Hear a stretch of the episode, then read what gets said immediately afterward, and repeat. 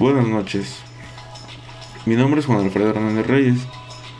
Soy alumno del Instituto Tecnológico Superior de Poza Rica.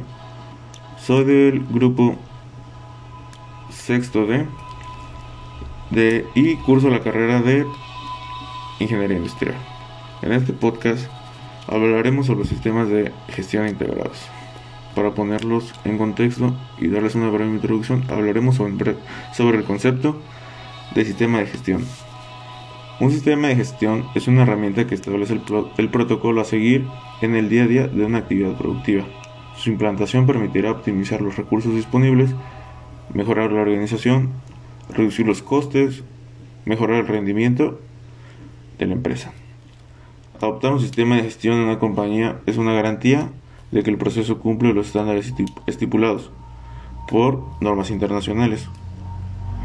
Bueno, algunos ejemplos de estos sistemas, pues ya estándares estipulados, pues uno de estos sería el sistema de gestión de calidad basado pues con los requisitos de la norma ISO 9000, el sistema de gestión de medio ambiente basado en la norma ISO 14001, el sistema de gestión de seguridad de salud laboral basado en la norma OSHA 18001, el sistema de gestión de responsabilidad corporativa que rige estándares de la SGE 21.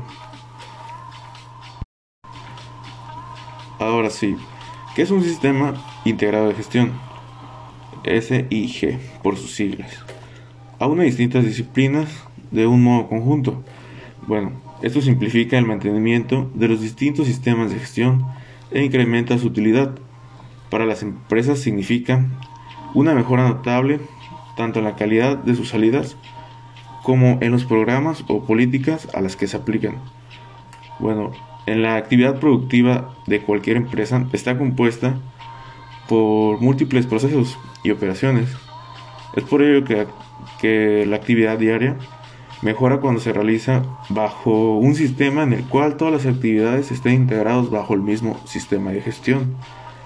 Bueno, esto pues se consigue invitar que evitar que se demoren en ciertas partes y que se perjudique a otras a, a otro tipo de actividades. Bueno, normalmente algunos se preguntan cómo es que se consigue esta integración de sistemas. Bueno, esta, para lograr una implantación efectiva de un sistema de gestión integrado, es esencial contar con el compromiso e implicación de todas las personas que participan en la empresa, pero de un modo más especial de la dirección de esta misma. Para simplificar de cómo se realiza la integración de sistemas, podemos imaginarnos un árbol. El tronco del mismo sería la parte que es común a todos los sistemas de gestión que se van a integrar. Cada una de las ramas del árbol es la parte específica de un, de un sistema de gestión concreto. Este ejemplo nos sirve para hacernos una idea de lo relevante que resulta evitar duplicidades dentro de, de la empresa.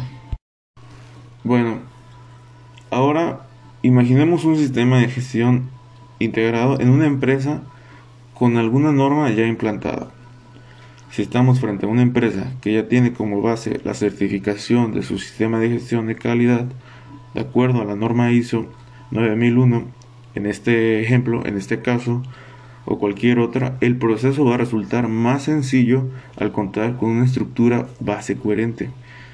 Lo que nos dice es que esta empresa ya tiene nociones de lo que es estar bajo una certificación de un sistema de gestión. Bueno, seguiremos en que cómo se pueden seguir distintas opciones en el grado de adaptabilidad, adaptabilidad a la cantidad de recursos disponibles o al periodo de tiempo en el que se dispone a hacer este cambio. Bueno, para esta empresa que ya tiene alguna norma ya implantada, se implanta el nuevo sistema de forma paralela y se deja en común las antiguas directrices operativas. Más adelante se realiza la integración completa de los sistemas restantes y se implanta un integrado desde cero, a pesar de que significa poner pues un poco en juego la empresa en modo más rápido que lo anterior. En el caso de un sistema de gestión integrado en una empresa sin ninguna norma implantada, El caso sería que cuando la empresa no cuenta, no cuenta con una implantación de, de ningún sistema de gestión previo, a este se le diseña una implantación de modo integrado desde el inicio y el desarrollo da comienzo por la parte común de cada sistema de gestión para las, para las partes que son más específicas de cada disciplina. Bueno, un punto a tomar sería que se implantan uno por uno las diferentes partes concretas de los sistemas de gestión para conseguir esta integración final. Y también se realiza el desarrollo de estas partes concretas por procesos. Para declarar que la integración del sistema es efectiva, esta será efectiva cuando se consiga la designación de un único responsable del sistema de gestión integrado, la incorporación total de los sistemas integrados en todas las operaciones de la empresa, la elaboración mínima de documentos y registros, y mantener políticas, objetivos y metas coherentes entre sí. ¿Qué beneficios de la integración tiene este sistema? En un sistema de gestión integrado, el conjunto es mayor a la suma de sus partes. Si la integración es, exitosa del sistema de gestión, pues este puede tener una serie de beneficios pues tangibles para su información. Esta, estos serían pues evitar la duplicación de esfuerzos, hacer uso más efectivo del tiempo de la gerencia, hacer un uso más eficiente de los recursos para implantar y administrar sistemas, lograr una certificación más rentable y reducir la fatiga de las auditorías. También existen desventajas. Una de estas serían, pues, un mayor costo de implantación en la relación con un solo sistema particular de gestión, un mayor esfuerzo en materia de formación, de organización y de cambio de la cultura, de la cultura em, empresarial, un déficit de personal pues que está capacitado para la realización de las auditorías de los sistemas de gestión existentes y pues este que se requiere de, mayor esfuerzo, de mayor esfuerzo en la planificación, en el control de los procesos y en la toma de, de decisiones. Eso nos quiere decir que se vuelve un poco más exigente el mantener este sistema en, particular. Hablaremos sobre el proceso que pasa por las etapas para implementar y obtener una certificación ISO 9015. Pues en este caso cada vez más son las empresas que se enfrentan a las demandas de rentabilidad, calidad y tecnología que contribuyen al desarrollo sostenible. Un sistema de gestión eficiente les puede ayudar a convertir esas precisiones en una ventaja competitiva. Bueno, el paso número uno sería un diagnóstico y planificación. La primera etapa es realizar un diagnóstico para conocer cuál es el grado de cumplimiento que tiene la organización con los requisitos de la norma ISO 2015. El segundo paso sería el diseño del SGC en esta etapa se definen los elementos claves de la gestión de calidad y se establece el soporte documental del sistema. Para el paso 3 sería una implantación del SGC. A medida que el SGC se diseña, van implementando metodologías y registros en todos los procesos y áreas funcionales dentro del alcance definido.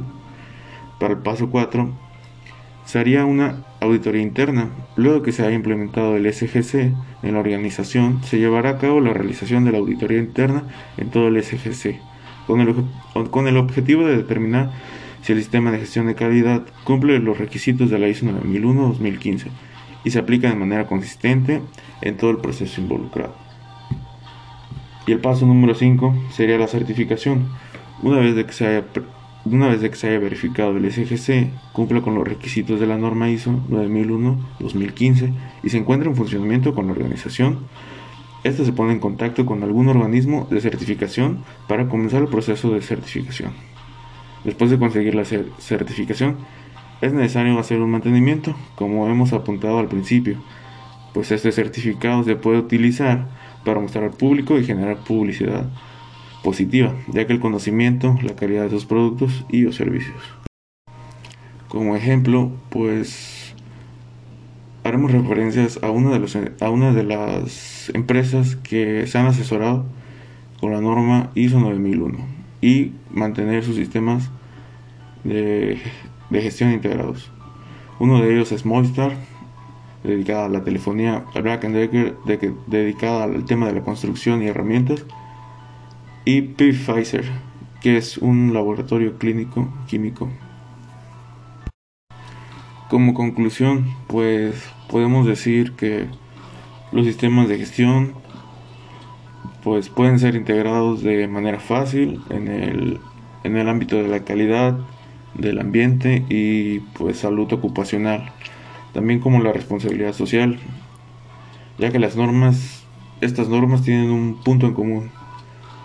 Bueno, el implantar un sistema integrado también nos dice que implica invertir en todos los sistemas, pero estos pueden hacerse paso por paso. Eh, también podría decir que cada organización puede o debería implantar un sistema de gestión a su conveniencia y pues a los requerimientos que se le pide. Esto sería todo de mi parte. Espero que les haya gustado. Muchas gracias.